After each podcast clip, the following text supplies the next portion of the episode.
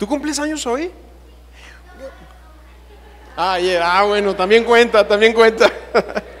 pues oigan, felicidades. ¿Quién? ¿A poco tú eres de hoy? ¿Miguel? Ay, pues felicidades también a Miguel. Vamos a darle un fuerte aplauso. Felicidades. Y a todos, ¿verdad? En general, me da pena, no me gusta que así, pero bueno, ya. Muy bien, vamos a, estamos en una serie que le hemos llamado Superando la Crisis, Superando la Crisis. Em, y vamos, eh, hemos estado hablando en, esta, en este tema que hemos visto aquí en Isaías capítulo 6, y ahí te invito en tu Biblia que vayas a esa sección de la palabra, Isaías capítulo 6. Em, y en los dos domingos anteriores hemos estado hablando cómo Isaías tiene una visión del Señor. Y esa es la parte, la primera parte de la visión. La primera parte es la parte superior donde sus ojos son levantados para que él vea, se le abran los cielos y vea el carácter, la santidad, la gloria, el poder, la victoria de nuestro Dios. Lo hemos estado hablando eso. Y en el momento de crisis, habíamos dicho las semanas pasadas, es súper importante que nosotros... Eh, nos tomemos de Dios, de su carácter, de entender que es un Dios santo, que su carácter no cambia como el de los hombres, que no es un Dios caprichoso como el Dios o dioses griegos, ¿verdad? Que, son eh, eh, eh, dioses hechos de manos y de piedra y, de porcelana. nuestro Dios está vivo, Él está vivo. Si lo crees, ¿verdad? Y cuando estamos en crisis, lo primero que hay que hacer es voltear a ver al Señor y viendo su carácter, sabemos que Él no cambia. Y habíamos dicho también que en, las, que en el libro de las batallas de nuestro Dios, yo te dije una frase de nuestro pastor, no ha perdido ninguna. Sí, en ese Dios confiamos, en un Dios que no pierde batallas, solamente gana batallas. Y aun cuando nosotros pudiéramos estar aquí en la vida, en momentos complicados, el carácter de nuestro Dios nos sostiene. Esa es la parte vertical superior de la visión que hemos visto. Pero ahora vamos a ver la parte interna de la visión, lo que pasa en el corazón de Isaías. Así que vamos a orar y vamos a entrar a esta palabra. ¿Está bien? Señor, te damos gracias por tu palabra, te damos gracias por tu Espíritu Santo que nos, que nos trae vida a la palabra. Señor, que en este momento sea alumbrada delante de nuestros ojos, como lo has hecho anteriormente, que hoy lo vuelvas a hacer. Y no estamos aquí, no estoy parado aquí por mis muchas habilidades, sino por tus muchas misericordias. Y oramos, Señor, que tu palabra sea abierta en medio de nosotros, en el nombre de Jesús. Amén. Tenemos que entender que Isaías llega a un descubrimiento personal. Pero en las partes iniciales de este libro que él escribe, de hecho es un libro que tiene 66 capítulos, es un libro muy largo. Y el ministerio de Isaías es un ministerio también bastante largo, de muchos años. Él va varios reyes de Israel hasta Ezequías, él sigue siendo profeta, pero en las partes iniciales del libro de Isaías, él, él está afligido porque la nación, como yo te lo había dicho anteriormente, en, en la última década del rey Usías, que había sido un muy buen rey, él estuvo como rey 52 años, pero se dice que en la última década, cuando él, por el coraje que hace, de que los sacerdotes se le ponen en medio y le dicen usted no puede ministrar porque está violando la santidad de Dios. En, el, en la ira que despliega en ese momento le surge lepra y él tiene que vivir apartado. Y en esos últimos 10 años que Isaías es profeta, en esos últimos 10 años de ser una nación próspera, fuerte, progresista, una nación a quien le tributaban los demás reinos de alrededor, empieza a decaer primero espiritualmente. Y en la caída del pueblo de Israel es cuando en los primeros capítulos de Isaías, él empieza a hablar a la nación y le empieza a decir y le empieza la labor profética es volver el corazón del pueblo a su Dios. Y él en su, en su obra profética le señala a través de una figura profética eh, que se llama Ay o los Ayes. Esos son muy famosos. Si tú los lees en los profetas, eso, son como figuras de decir, ay de ti que haces esto, ay de los que hacen aquello. Eso es una figura profética y el ay representa un lamento.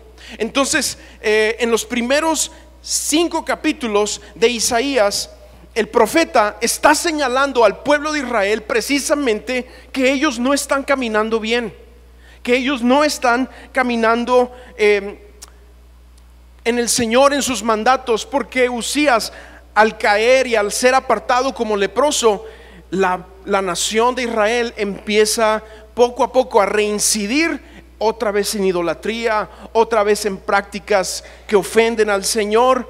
Y y entonces en el capítulo 5 voy a pasar así rápidamente a leerte los seis ayes del capítulo 5, así se llaman estos, los seis ayes del capítulo 5.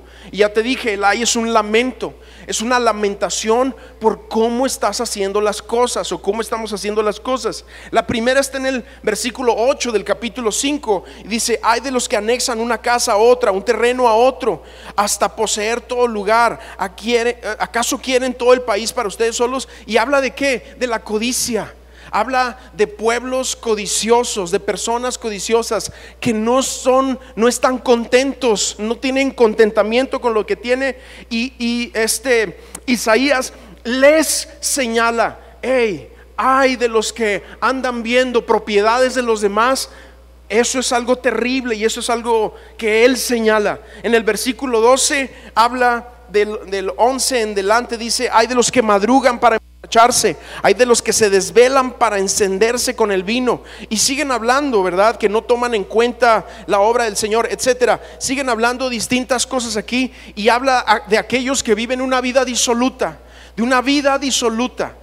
Más adelante en el versículo 18 es el tercer ay de aquellos que desafían a Dios pensando que Dios nunca los va a juzgar que viven así la vida como que no, pues la vida es para vivirla, como en el Nuevo Testamento lo expresaban aquellas personas que no conocían al Señor, vivamos y comamos que mañana moriremos. Pero esta es una expresión de una vida disoluta que, que, que también expresa una insolencia delante de Dios porque no piensa y no considera a la gente que algún día se le va a acabar la vida y que nos vamos a tener que pues, mostrar delante de un Dios. Quién entraremos en juicio. Y si Cristo no es nuestro Señor, vamos a sufrir en ese lugar.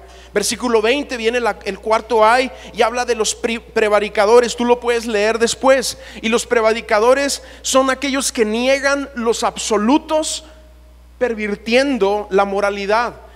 Los prevaricadores normalmente le llaman a lo malo bueno y a lo bueno malo. En el versículo 21 hay, eh, el ay es para aquellos de arrogancia intelectual aquellos que en su mente tienen muchas ideas, filosofías y cosas y, nada les hablas de Dios y hasta te dicen retrógrada. Bueno, eso es como estaba el pueblo de Israel. Y el último ahí está en el versículo 22 y 23, hablando de aquellos que pervierten el derecho de los oprimidos. O sea, que ven a gente en necesidad y no les importa. Ven a gente en necesidad, ven a indocumentados, ven a inmigrantes, ven a, eh, indigentes y ya no les duele. Y estamos leyendo los ayes del pueblo de Israel cuando Isaías es profeta en el año 750 aproximadamente antes de Cristo, pero sí o no suena como nuestra nación hoy en día. Son las mismas cosas que suceden hoy en día. Y esto es como una descripción de nuestro país, pero al mismo tiempo esta es una llamada de alerta para la vida del propio profeta Isaías. Y el profeta Isaías ya, ya estaba en el ministerio. O sea, yo quiero decirte que él es profeta desde el capítulo 1 hasta el capítulo 66, ¿verdad? Él ya es un hombre de Dios, está en el ministerio. Pero en el capítulo 6, que es lo que estamos leyendo nosotros, viene el séptimo ay. Ya él señaló el pecado de la nación, pero ahora el propio Isaías tiene una visión de Dios. Y ahora viene el séptimo ay, y el séptimo ay se dirige hacia él mismo. Y ese es donde vamos a entrar ahora para ver la parte interna de esta visión. Y yo quiero leer, que leas conmigo ahí del capítulo 6, del versículo 1 al 7. Yo lo voy a leer hasta el 5 y, tú me sigues. Dice, en el año que murió el rey Usías, vi al Señor sentado sobre un trono alto y sublime. El borde de su manto cubría el templo Dos serafines permanecían por encima de él y cada uno tenía seis alas, con dos cubrían el rostro, con dos se cubrían los pies y con dos volaban. Uno de ellos clamaba al otro y le decía, Santo, Santo, Santo es el Señor de los ejércitos. Toda la tierra está llena de su gloria. La voz del que clamaba hizo que el umbral de las puertas se estremeciera y el templo se llenó de humo. Eso lo vimos la semana pasada y esa es la visión superior que tiene Isaías, donde como lo vimos en las dos eh, semanas anteriores, que si tú no lo has visto, por favor, ahí está en Facebook o en el YouTube de la iglesia, tú tienes que escuchar esas pláticas, porque eso primero que vimos habla del carácter de nuestro Dios, de un Dios soberano, de un Dios glorioso, de un Dios santo, de un Dios poderoso y de un Dios victorioso. Ese es el carácter carácter de nuestro Dios y en Él confiamos. Pero ahora esa visión, cuando Isaías ve eso, ahora viene el séptimo ay. Él ya apuntó el dedo a la nación, pero ahora se da cuenta que él está en la misma condición que de la nación. Y en el versículo 5 dice, entonces dije yo, y aquí viene el séptimo ay, ay de mí, ay de mí. Ahora yo te voy a llevar a través de distintos puntos. Punto número uno. Punto número uno. Aún los ya cristianos, los nacidos de nuevo, los convertidos, o sea, nosotros, hay momentos donde necesitamos un ay de mí. Aún nosotros. A veces pensamos que el lamento y el, contristar el corazón y, el ay es nada más para los inconversos, pero no, hay momentos donde también nosotros necesitamos ser expuestos a Dios para que Él haga algo radical en áreas de nuestra vida que no han sido completamente entregadas al Señor. Y aquí yo te lo digo, o sea, el profeta Isaías ya tenía un ministerio, ya era un hombre de Dios, ya era un profeta, pero cuando ve la revelación de Dios, se refleja en él y dice, ay de mí. Y lo que dice a continuación, dice, soy hombre muerto. Mis ojos han visto al rey, el Señor de los ejércitos, aun cuando soy hombre de labios impuros y habito en medio de un pueblo de labios impuros también impuros. Porque aquí está hablando, cuando dice, soy un hombre muerto, es Dios revelándole cómo sería su vida sin Cristo. Y yo creo que de repente todos y cada uno de nosotros tenemos que tener una revelación para, para entrar en, una, en un entendimiento de cómo sería nuestra vida sin Cristo, que sería obviamente de una condición terrible de muerte. Por eso el profeta clama y dice, ay de mí, soy hombre muerto, soy hombre muerto. Esto es una figura de Dios recordándole a Isaías algo muy importante que debemos depender de él. En Isaías 59, dice, son las iniquidades de ustedes las que han creado una división entre ustedes y su Dios. Dice, son sus pecados los que les han llevado a los ha llevado a volverles la espalda para no escucharlos. Muchas veces Dios no que no nos escuche, porque esta es una figura del Antiguo Testamento y en el Nuevo Testamento el Padre nos escucha por medio del Señor Jesucristo. Pero hay ocasiones donde nosotros, por nuestro pecado, por nuestra culpa, por cosas que hacemos, sentimos que estamos bloqueados. De hecho, la palabra sí dice en el Nuevo Testamento que la amargura bloquea. La amargura bloquea. También el Nuevo Testamento dice que cuando los hombres como esposos tratamos mal a nuestra esposa, nuestras oraciones son estorbadas. ¿Por qué? Porque esa es una figura de las cosas que a veces acarrean culpa y pecado que nos bloquea. Y necesitamos ese ay, necesitamos que Dios vuelva a mostrar de su misericordia, de su sangre sobre nuestras vidas para nosotros quitar eso y poder estar en el Señor. En Isaías ya, leí ahorita, pero Isaías 64, versículo 6 al 8, dice, todos estamos llenos de impureza. Fíjate, este es el mismo Isaías que vuelve a usar esta figura de impureza. A ver, di conmigo, impuro. Porque más adelante es una palabra que vamos a leer ahí constantemente. Pero fíjate, dice Isaías 64, 6 al 8, dice, todos nosotros estamos llenos de impureza. Todos nuestros actos de justicia son como trapo lleno de inmundicia todos nosotros somos como hojas caídas. Nuestras maldades nos arrastran como el viento. Ya no hay nadie que invoque tu nombre, ni que se despierte y busque su apoyo. Por eso nos diste la espalda y nos dejaste caer en poder de nuestras maldades. Y una figura aquí de, de esa impureza, cuando, el, cuando Isaías el profeta dice que somos trapos de inmundicia porque estamos impuros, los trapos de impureza o de inmundicia son los que usaban los leprosos. Esos trapos no se podían lavar, tenían que ser quemados. Y dice que así somos nosotros delante de nuestro Dios, como trapos de inmundicia. Pero fíjate bien, lo interesante con esto es que cuando Isaías expresa, soy hombre muerto, es, una figura de decir, estoy incompleto. Porque cuando nosotros pecamos, cuando nosotros ofendemos a Dios, cuando hay cosas en nuestras vidas que no están correctas o necesitan de la sangre del cordero, es como si estuviéramos incompletos, como si algo nos faltara. Y necesitamos la obra del Espíritu Santo para que aplique... Em, la cruz a nuestras vidas. No me quiero adelantar aquí, pero, pero eso es lo que hace Dios. En el versículo 5, lo vuelvo a leer, dice, entonces yo dije, ay de mí, soy hombre muerto, mis ojos han visto al rey, el Señor de los ejércitos, aun cuando soy hombre de labios impuros. Otra vez la misma palabra que se usa para los, los leprosos. Dice, hombre de labios impuros, y habito en medio de un pueblo de labios impuros, porque la palabra impuro era exclusiva de los leprosos. En Levíticos 13:45 dice, la persona leprosa y llagada será vestida de andrajos y andará con la cabeza descubierta, cubriéndose la boca, gritará, impuro, impuro, porque era una palabra exclusiva para ellos. Pero ¿qué, ¿cuál es la figura aquí? Isaías se da cuenta de que así como Usías era leproso y estaba apartado, también él estaba impuro, pero la lepra estaba en su corazón. Por eso él usa esta figura, porque cuando viene la revelación de Dios, cuando se le abre y ve al Dios santo, que su manto cubre el templo y es santo y es poderoso y refleja el corazón, si él era un hombre de Dios, si estaba haciendo su labor, si señalaba al pueblo lo que tenía que señalar, pero en este momento, ahora, esa visión le refleja que su corazón está tan leproso como el rey al que tanto amaba. O sea, está diciéndole, está diciendo Usías, está diciendo Isaías, no hay mucha diferencia entre Usías y yo. También yo soy impuro y también yo estoy muerto, que la lepra era una muerte lenta. Y él está diciendo, yo también soy impuro. El problema con lugares donde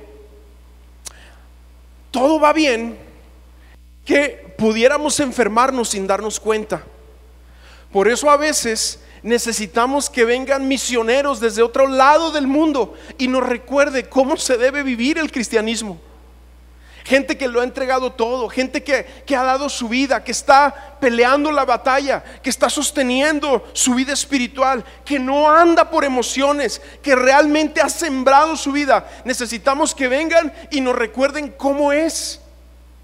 ¿Por qué? Porque nos puede pasar como la ilustración real de un minero que ese minero estaba, estaban trabajando en lo profundo de la mina y hubo una explosión terrible adentro y quedaron atrapados y quedaron sin electricidad y por varios días quedaron en una total oscuridad. Pero unos días después lo rescataron y cuando lo rescataron eh, supieron que ya habían rescatado a los mineros y uno de los que estaba adentro dice, hey, si ya lo rescataron, ¿por qué no prenden la luz? Y lo que pasaba es que él estaba ciego la explosión lo dejó ciego. Y a veces así nos pasa igual. Vivimos en un lugar de abundancia. Vivimos en un lugar donde parece que todo va marchando bien. Nos va bien. Cuando de repente no nos damos como no nos damos cuenta como Isaías que estamos en medio de un pueblo de labios impuros, pero también nuestro corazón ya está infectado. Nuestro corazón ya está ahí. Porque el pecado es muy insidioso. La palabra insidia significa que empieza a funcionar sin que te des cuenta. Cuando de repente ya estamos, como, como Isaías dice, ay de mí que soy muerto. Porque también yo soy impuro de labios y habito en medio de un pueblo de labios impuros. Número dos, hay tiempos donde Dios nos permite ver qué seríamos sin Él. ¿Qué seríamos sin Él? Yo me acuerdo que hace algunos años se puso de moda una canción ahí de un salmista cristiano que decía, ¿qué sería de mí si no me hubieras alcanzado? ¿Se acuerdan? ¿Dónde estaría yo si no me hubieras? Sería como un pájaro herido, cuando, algo así decía, ¿no? Y ya la escuchamos tanto que nos hartó la canción. Pero si necesitamos ser recordados de vez en cuando qué seríamos si no tuviéramos a nuestro Dios. Jóvenes, escúchenme, ¿cuántos jóvenes hay aquí? Sí, hay muchos jóvenes. Bueno, algunos levantan la mano por fe también. Sí. Algunos levantan la mano con fe a la eternidad. Sí. Pero muchas veces los jóvenes que han crecido en hogares cristianos son los más ingratos. Y papás, denme un segundo para hablarle a sus hijos. ¿Puedo? ¿Me dan chance? Es mi cumpleaños, ¿no? Chavos, muchas veces ustedes son los más ingratos. Muchas veces ustedes piensan que venir a la iglesia te hace cristiano. A ti no te hace cristiano venir a la iglesia. Joven, necesitas tener un encuentro con Jesús. Porque si tú no tienes un encuentro por Cristo, déjame decirte, joven, y todos y cada uno de nosotros, y ustedes me conocen, yo soy un pastor que les va a hablar las cosas como son. Si no tenemos un encuentro con Cristo, nos vamos a ir al infierno. Necesitamos tener encuentros fuertes, poderosos, personales con Jesús. Chavos, no se acostumbren, no piensen que esto ha sido siempre así. Antes de que ustedes llegaran, mucha gente pagó un precio para que tú y yo pudiéramos estar aquí en Saltillo predicando la palabra, adorando con audio, con canciones a, todo volumen, adorando al Señor. Pero hubo gente antes de nosotros que llegó aquí, sembró su vida, sembró lágrimas y no dudamos que aún sangre para que tú y yo podamos estar aquí. No nos olvidemos que llegaron antes de nosotros misioneros, personas que rindieron sus vidas. En los 40, en los 50, llegó gente del siglo pasado, obviamente, a predicar la palabra de Dios. Y no creamos que todo esto así es. A veces pienso yo que hay gente que llega a las iglesias como si llegara al cine y valora a las iglesias como se valoran aquí eh, las películas. No es así. Lo que pasa es que cuando no hemos tenido una revelación de nuestro Dios, eso puede provocar en nosotros una indiferencia y sin darnos cuenta ya estamos leprosos por dentro. Pero Él quiere atraernos a Él. Él quiere volvernos, como está volviendo a Isaías, a decir, ay de mí. Hay momentos donde Dios nos va a permitir ver qué seríamos sin Él. Y se va a expresar con un ay de mí. Ay de mí. Salmo 16, 2 dice, yo declaro, Señor, que tú eres mi dueño y que sin ti no tengo ningún bien. Sin ti no tengo ningún bien. Hay gente que, que cree que puede combinar las cosas. Pero no, fuera de Dios no hay nada, no hay una verdadera felicidad, un verdadero contentamiento, no hay una verdadera herencia. Sin Cristo podrán haber muchas cosas, pero con Él tenemos lo necesario para lo eterno. Lucas capítulo 5, versículo 8, cuando Simón Pedro está en esa, esa barca donde no han pescado nada en toda la noche, y luego Jesús desde, la, desde tierra le, le da una palabra y le dice, echa la red al otro lado. Y, y, Pedro le contesta, pero es que hemos estado pescando toda la noche y nada, no hemos pescado nada. Pero en tu palabra echaré la red. Y echan la red y, y agarran una gran pesca. Y curiosamente en el capítulo 5, versículo 8, fíjate lo que dice, cuando Simón Pedro vio esto, cayó de rodillas ante Jesús y le dijo, Señor, apártate de mí porque soy un pecador. Soy un pecador. Vemos que Pedro tiene una tremenda reacción. ¿Por qué? Porque cuando nosotros vemos al Señor de una manera distinta, como no lo habíamos visto antes, y tenemos una revelación de Dios como nunca antes lo habíamos tenido, entonces nos damos cuenta que somos hombres pecadores. Fíjate que la reacción de Pedro cuando recoge la, esa tremenda pesca, no le dice a Jesús, Señor, aviéntate este milagrito unas tres o cuatro veces más y salimos de pobres. No le dice eso. Ve lo que Jesús hace y dice, y ve la belleza de Jesús, ve la santidad de Jesús, ve la santidad de este hombre. Y cae, dice, que cae y, y empieza a decir, soy hombre, dice, pecador, apártate de mí. Se da cuenta que es un leproso espiritual, en otras palabras. El ay de mí, Dios nos permite ver en ocasiones dónde estaríamos sin Él, pero nos recuerda que no tenemos que estar sin Él. Tú no tienes que estar sin el Señor. Job 42, ya en, la última parte, antes de que Job tenga la visión de Dios, también dice en el versículo 5, yo había oído hablar de ti. En la Reina Valera 60 no lo sabemos, dice, de oídas te había oído. Yo había oído hablar de ti, pero ahora mis ojos te ven. Versículo 6, por lo tanto, me retracto de lo dicho, me humillo hasta el polvo y las cenizas. ¿Por qué? Porque Job estaba argumentando muchas cosas, pero cuando tuvo la visión de Dios, su corazón se quebró delante de, él.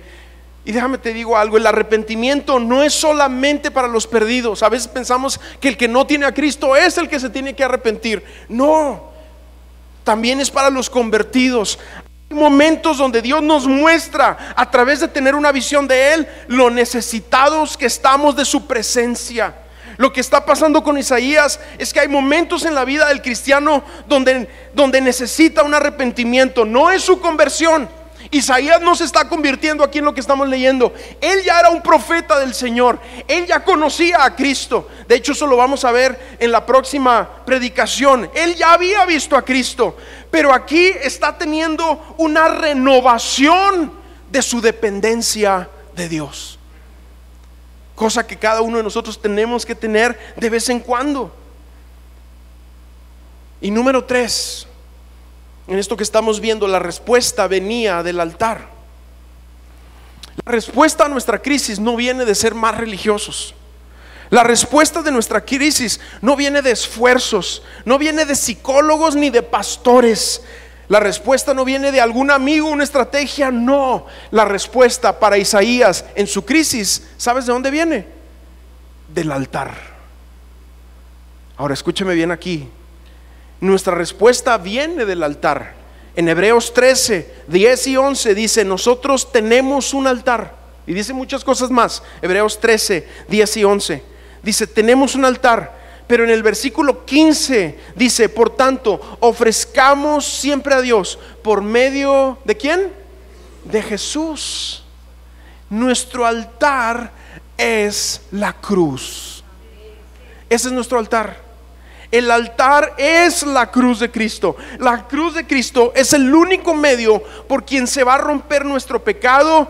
La cruz es la única respuesta que va a tratar con nuestra culpa. Porque fíjate, cuando a Isaías le hablan en el versículo 6 y 7 dice, entonces uno de los serafines voló hacia mí y en su mano llevaba un carbón encendido que había tomado del altar con unas tenazas. ¿Tomó un carbón qué?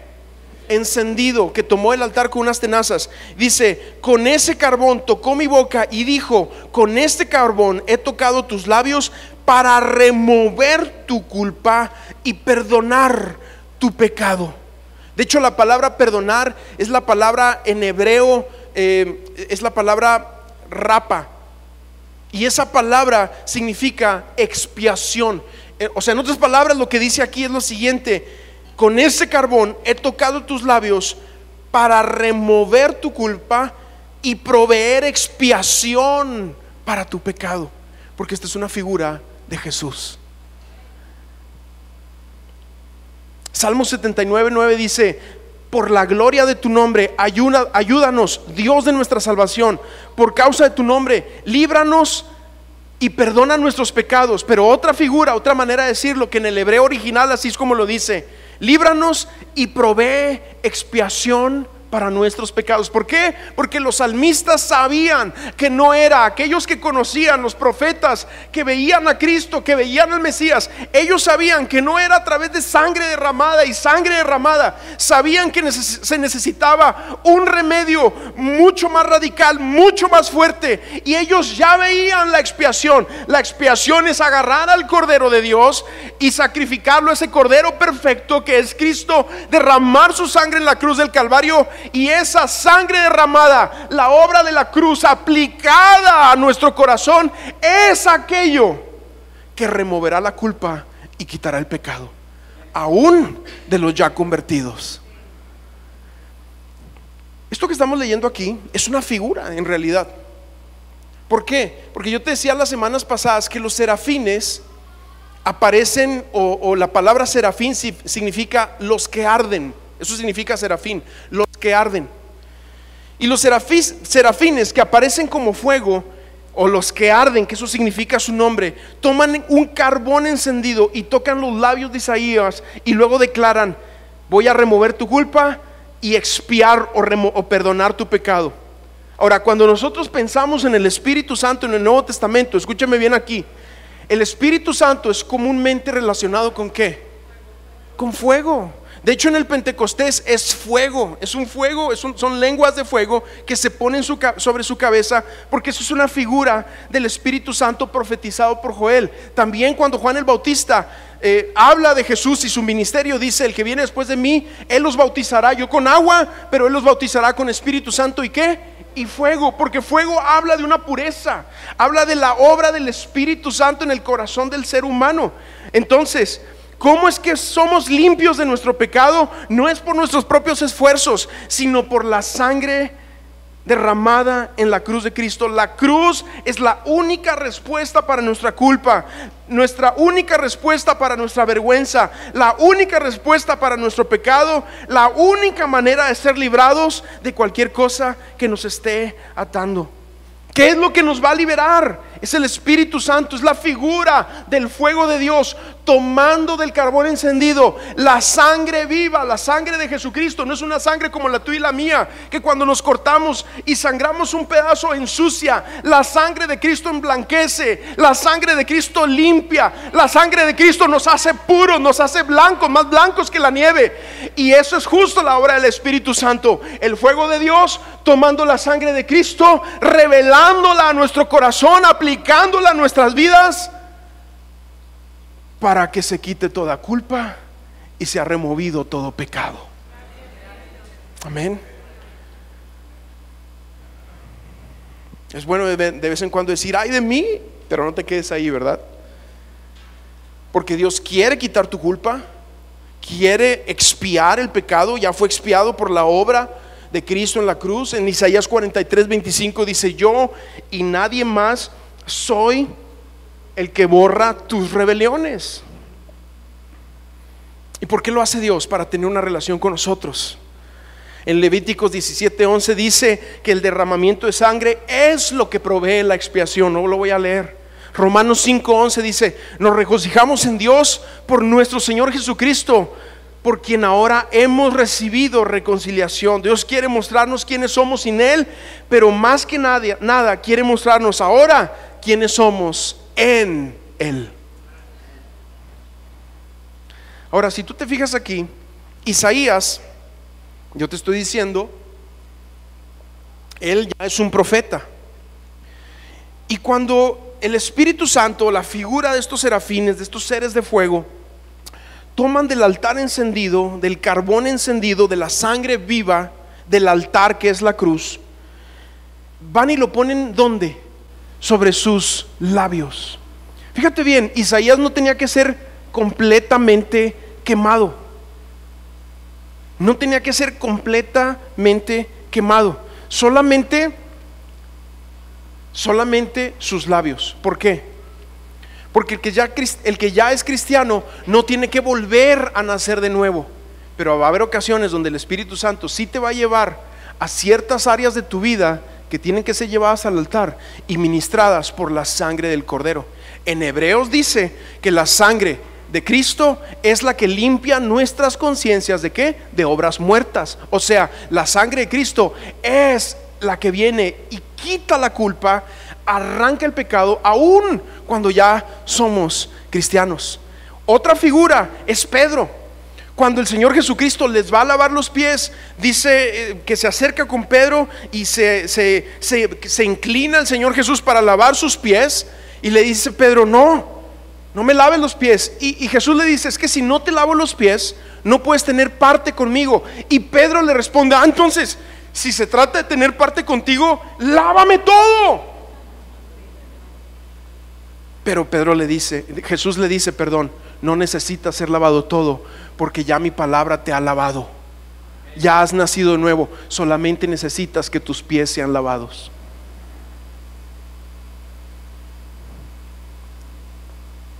Y la pregunta que yo tengo para ti, ¿qué área de tu vida necesita ser tocada? ¿Qué área de tu vida necesita ser quemada? ¿Qué área de tu vida necesita ser impactada por la cruz? Esa es la obra del Espíritu Santo que hace en nosotros, nos revela. Dice la palabra que el Espíritu Santo tiene el ministerio de convencer cuando hay pecado, no nada más sobre los no convertidos. Si tú no has nacido de nuevo, necesitas nacer de nuevo, del agua y del espíritu, como le dijo Jesús a Nicodemo, necesitas nacer de nuevo. Pero al que ya ha nacido de nuevo, yo te hago esta pregunta, ¿qué área de tu vida necesita ser tocada? Porque punto número cuatro, dentro de lo que estamos viendo aquí, punto número cuatro, después de ser tocado por el carbón encendido, después de que se le queman los labios, después de que lo lavan. Fíjate bien el versículo 8. Y el versículo 8 nada más voy a leer la primera frase. El versículo 8 dice, después, voy a leer desde el 7, con este carbón tocó mi boca y dijo, con este carbón he tocado tus labios para remover tu culpa y perdonar o expiar tu pecado. Versículo 8, después oí la voz del Señor. Ahí nos vamos a detener. Nosotros no vamos a poder escuchar la voz de Dios hasta que la culpa sea removida, la vergüenza sea quitada, el pecado sea quitado. Es entonces que escucharemos la voz de Dios. A mí me preocupa porque hoy en día en el cristianismo neopentecostal que vivimos, mucha gente habla y dice que Dios le habla. Y después de que los ves tomar decisiones tan aberrantes como las tomas, te preguntas, ¿será Dios? ¿O será su carne o sus emociones. Porque nosotros necesitamos entender, eh, como decía por ahí un autor ahí, dice, si tú quieres escuchar la voz de Dios, pues léete la Biblia en voz alta. Pero creemos que Dios habla y creemos que Dios también tiene profetas. Los profetas no están por encima de la palabra de Dios, nada más déjeme decirle eso. Y ellos tienen que confirmar siempre la palabra profética más segura. Para oír la voz de Dios, para oír la voz de Dios, primero tenemos que quitar esas áreas donde el Espíritu Santo nos está llamando a quitar, esos orgullos, esas soberbias, esas iniquidades, esos, esas eh, transgresiones que ofenden a Dios, que ofenden a nuestra esposa, que traspasan linderos antiguos, la desobediencia, la avaricia, la codicia, la, la impureza de nuestra mente. Necesitamos ser confrontados con Dios, necesitamos que el Espíritu Santo aplique la obra de Cristo a nuestros corazones para entonces tener una revelación y poder decir, ay de mí. Y entonces, como Isaías, es que podemos decir, oí la voz de Dios. Yo quiero terminar ahorita y si quieres, vamos a hacer algo, vamos a orar. Si me puedes dar poquito monitor. La pregunta es, ¿qué área de tu vida necesita ser tocada? ¿Qué área de tu vida necesita ser quemada? ¿Qué área de tu vida necesita ser lavada? Como Jesús estaba lavando los pies. Esta es una figura del diario caminar que ensucia nuestra mente y nuestro corazón. ¿Qué área de tu vida necesita ser liberada?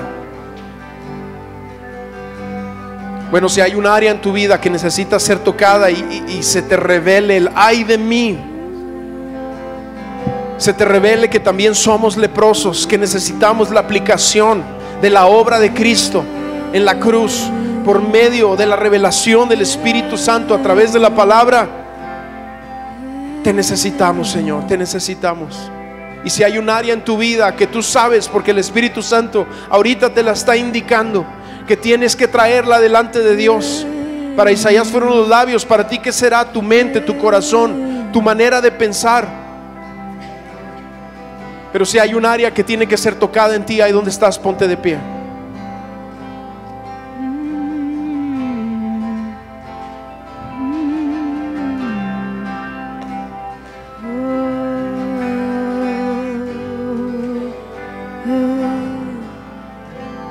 Ya puestos de pie, levantamos nuestras manos y, y dejemos que el, que el Espíritu Santo a través de su palabra revele las áreas en nuestra vida y corazón que necesitan.